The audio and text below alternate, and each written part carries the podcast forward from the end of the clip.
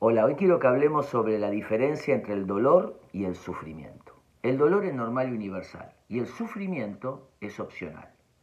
El sufrimiento sucede cuando nos quedan cosas atragantadas, nos quedan cosas guardadas, nos quedan cosas escondidas. ¿Cuántas veces te pasó que pensaste algo lindo de alguien y no se lo dijiste? ¿Qué van a pensar? No es el momento. ¿Qué sucede cuando nos separamos?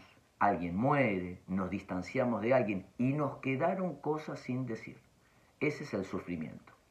Por eso hablamos en psicoterapia de las declaraciones emocionales importantes.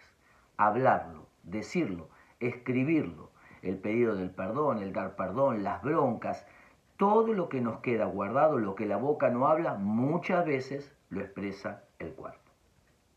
Animarnos a expresar aquellas cosas que quedaron pendientes hacerlo de manera sabia, lenta, tranquila, y poder liberar aquello que está escondido y guardado en alguna parte de nuestro ser.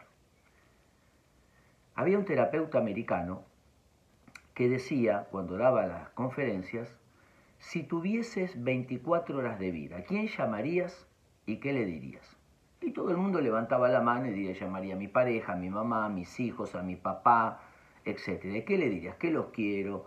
Etcétera e inmediatamente hacía un silencio y decía, ¿y qué estás esperando? Animarnos a poner en palabras no solo lo malo, el sufrimiento, sino también las cosas lindas y buenas que pasan y que vemos en los demás. Espero que les sirva.